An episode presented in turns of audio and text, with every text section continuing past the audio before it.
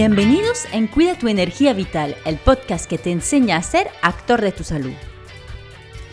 Me llamo Cecil y con este podcast pretendo darte las claves para cuidar de tu salud con soluciones naturales. En cada capítulo te ayudaré a acercarte a un equilibrio y una armonía con tu cuerpo, gracias a la fuerza que llevas en ti.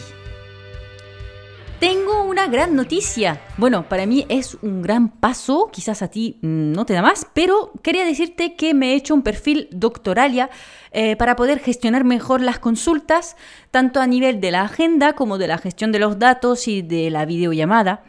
Así que ya sabes, eh, si necesitas un acompañamiento personalizado para tu salud, que sea porque mm, padeces de alguna enfermedad, unos síntomas que disminuyen tu calidad de vida, o simplemente porque quieres aprender a cuidar de tu salud de forma natural y prevenir eh, cualquier problema que puedas tener, estoy disponible para consultas online.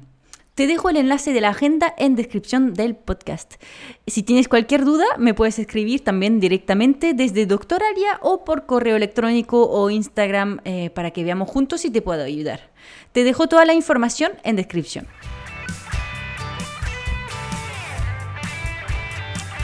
Avisarte que me encanta el tema intestinal y el SIBO especialmente por lo que quiero hacerte disfrutar del conocimiento que he adquirido a lo largo de mis formaciones y experiencias. Eh, pero como no quiero que se haga muy pesado el capítulo, he dividido en dos episodios este tema. Hoy empezaremos con los síntomas y la parte fisiopatología, qué es el SIBO y por qué llega, qué pasa a nivel del organismo eh, ya sabes que es súper importante en la visión naturopática entender todo eso.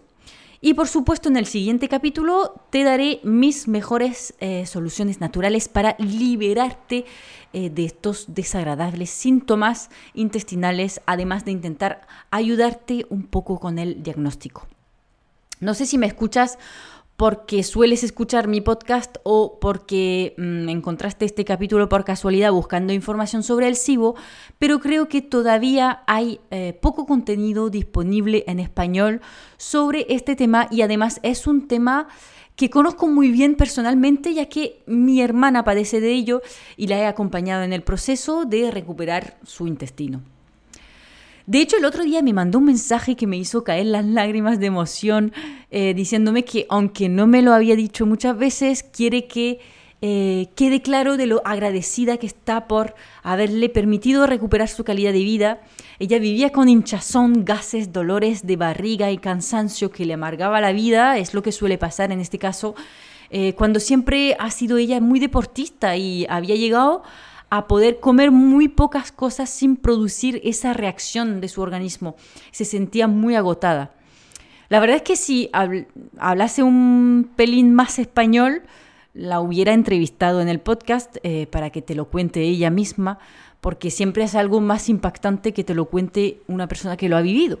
Pero bueno, te iré poniendo pequeños ejemplos de su experiencia a lo largo de este podcast, porque por supuesto he vivido de muy cerca su historia.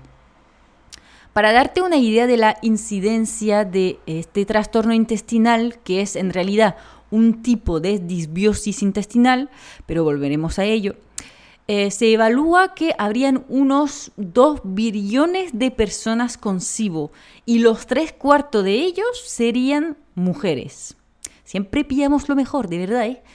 Y haciendo mi investigación como de costumbre sobre el tema del podcast que voy a grabar, he visto por casualidad unos artículos que decían algo como el SIBO, el nuevo invento de los naturópatas. Pero vamos a ver, no inventamos enfermedades, simplemente estamos al tanto de la actualidad científica y como nos empañamos a buscar la causa real y profunda de los desequilibrios de salud, pues cuando salen estudios interesantes que nos ayudan a entender y mejorar la calidad de vida de nuestros pacientes, pues no somos egoístas, lo compartimos, hablamos de ello, normal.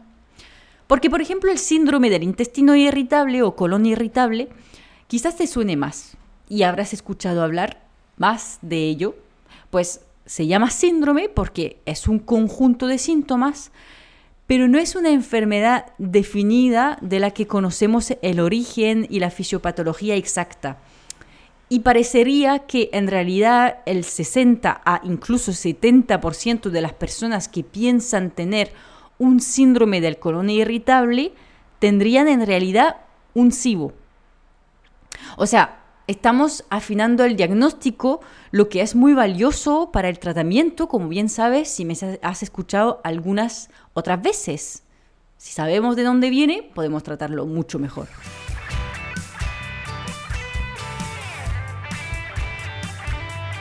Te voy a hablar un poco de los síntomas eh, que puedes tener si tienes un SIBO para que veas eh, si te sientes identificado o no. Eh, bueno, claramente lo más común son gases que producen un hinchazón por acumularse tanto, aparte de ser muy incómodo en sociedad, porque puedes acumular tanto que se haga difícil contenerlos y se te escapen. Y cuando logras contenerlos, te produce más dolor todavía. Me acuerdo que mi hermana me empezó a hablar de este problema porque le producía muchos dolores y malestar. Y además me mandaba fotos de su barriga, ella que está finísima, con los abdominales marcados, pues parecía embarazada de cuatro o cinco meses. Entonces, claro, hay una gran disminución de la calidad de vida. Y por supuesto, según las personas, eh, puede haber diarrea, estreñimiento, eh, cansancio crónico y especialmente después de las comidas por la dificultad eh, de hacer una buena digestión. El cuerpo está dándolo todo para intentar digerir y te gasta mucha energía.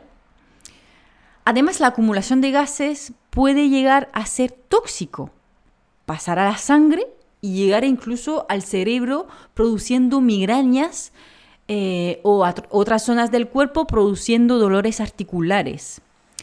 Eso se debe también a la formación de un intestino permeable, que deja pasar a la sangre muchas cosas que no deberían encontrarse ahí. Por supuesto, todo eso afecta a la moral y el estado psicológico, más sabiendo que muchas veces los médicos no lo toman en serio y no se diagnostica correctamente, por lo que mm, te sentirás incomprendido y solo pero ya no lo estás. Aquí me tienes. Bueno, aún así podemos mencionar también síntomas a nivel de la piel, una sensación de poca claridad mental y muchas cosas más debidas a la intoxicación por las toxinas bacterianas y los gases y bueno, el intestino permeable en general.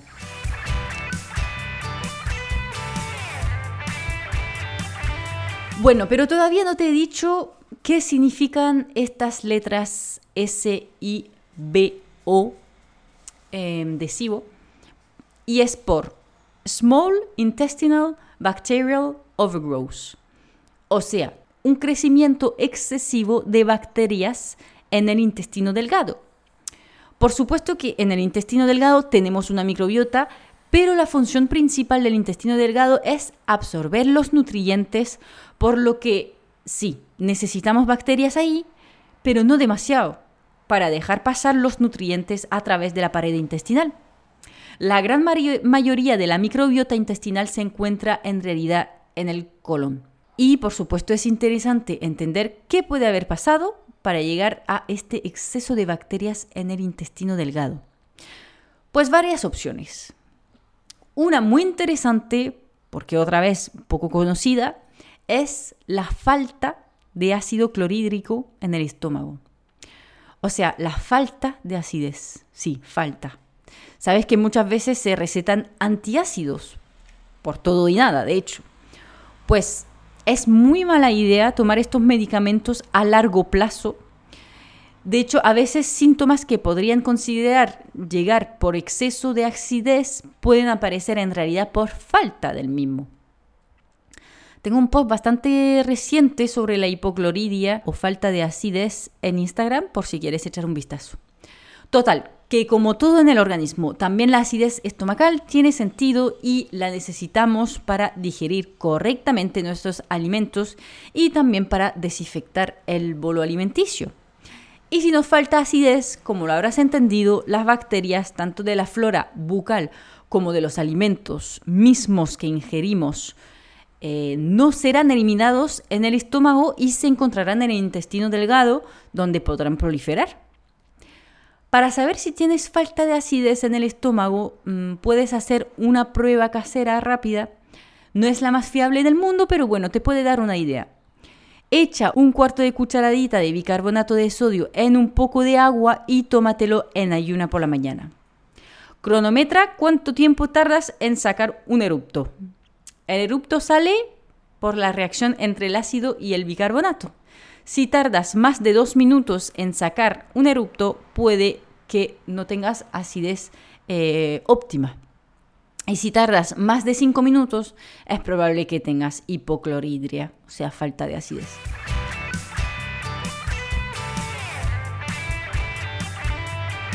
La segunda causa posible de aparición de SIBO es un problema a nivel de peristaltismo intestinal.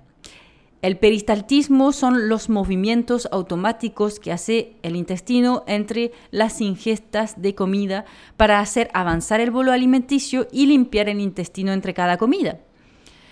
Pues este músculo liso del intestino funciona junto al movimiento de los demás músculos alrededor, por lo que está impactado por muchos factores. Y si deja de funcionar correctamente, el intestino delgado no se limpia bien y va acumulando bacterias. Además, en un terreno en movimiento las bacterias no se desarrollan y terminan muriendo y eliminándose. Pero si falla el movimiento, pueden agarrarse bien y desarrollarse, multiplicarse. Los fallos del peristaltismo pueden ser por algún medicamento, por ejemplo, o también por estrés crónico eh, y bueno, muchas cosas más. Y relacionado con el peristaltismo, em, un origen común e interesante de investigar es una intoxicación alimenticia. Incluso si la tuviste hace muchos años. Me explico. Imagínate que ingieres algo poco fresco. Contiene la famosa bacteria Escherichia coli, la cual fabrica toxinas que pasan a la sangre. El organismo lanza entonces su sistema de defensa sintetizando anticuerpos hasta aquí todo bien, ¿no? Normal, muy bien, nos estamos defendiendo. El problema es que la toxina de esta bacteria se parece muchísimo a una molécula, la vinculina, implicada en el peristaltismo. Y entonces, ¿qué pasa? Que los anticuerpos dirigidos hacia la toxina también atacan a la vinculina por ser tan similar a la toxina. ¿Me sigues? Y así poco a poco se va debilitando el sistema de limpieza del intestino delgado y a lo largo de los años van proliferando cada vez más bacterias y se forma un SIBO. Así que ya sabes, haz memoria. A ver si recuerdas alguna intoxicación alimenticia hace unos años atrás. Aunque no podemos volver al pasado para cambiarlo, es interesante saber que puede haber llegado por eso. Bueno, seguimos, que hay muchas más causas posibles. Posiblemente se me olvidarán algunas porque además es como todo, suelen haber varios factores involucrados a la vez, pero bueno, te mencionaré las más comunes. Una disfunción de la válvula ileocecal también puede ser una causa. Claro, porque el organismo tiene claro que todo tiene que ir para abajo y no puede entrar el contenido del colon en el intestino delgado, o sea, al revés para arriba.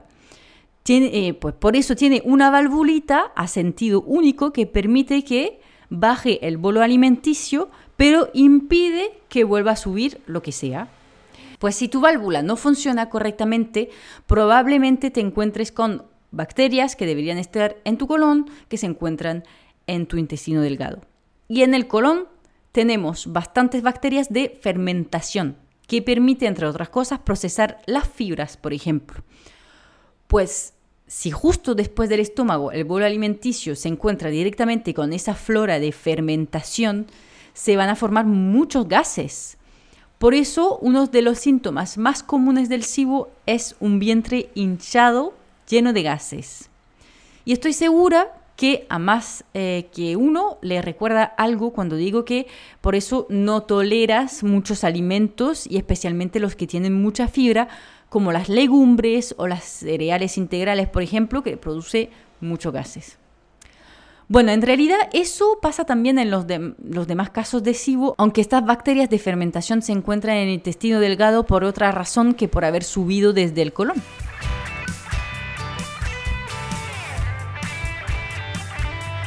El SIBO puede llegar también por fallo del hígado.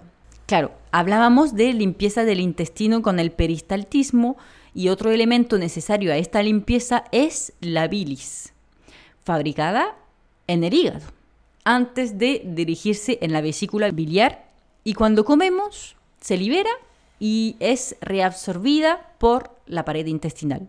Y así tenemos unos 10-12 ciclos diarios.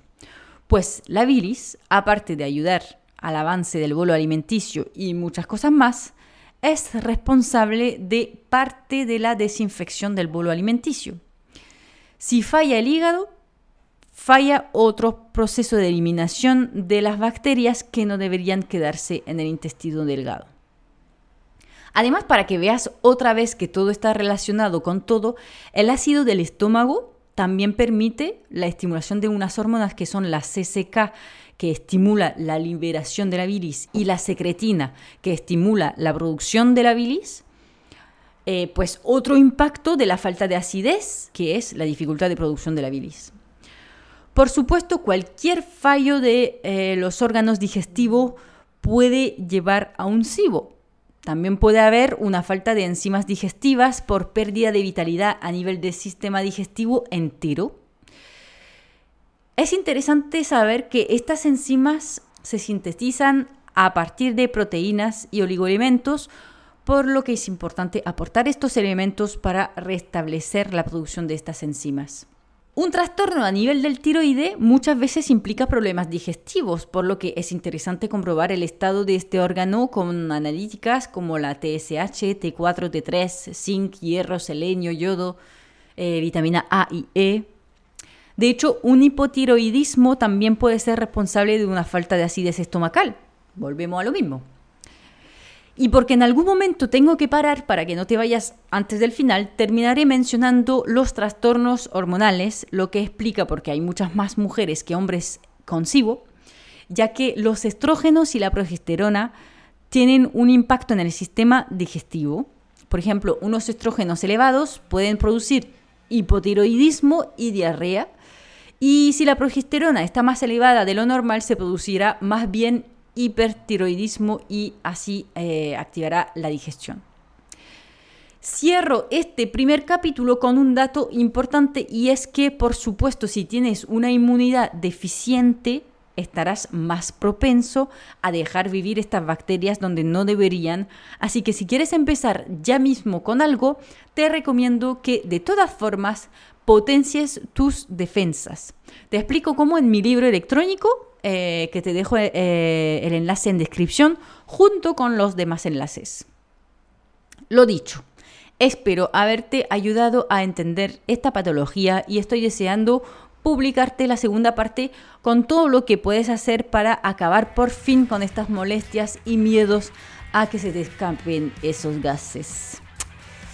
Y hasta aquí el capítulo de hoy. Si has aprendido algo hoy, te agradecería que me dejes unas estrellas o un comentario en la plataforma de podcast que estás utilizando y que compartes este capítulo con una persona que suele quejarse de molestias intestinales. Quizás caiga en que esto es lo que le está pasando. Muchísimas gracias por escucharme y nos vemos en el próximo capítulo de Cuida tu energía vital. Chao.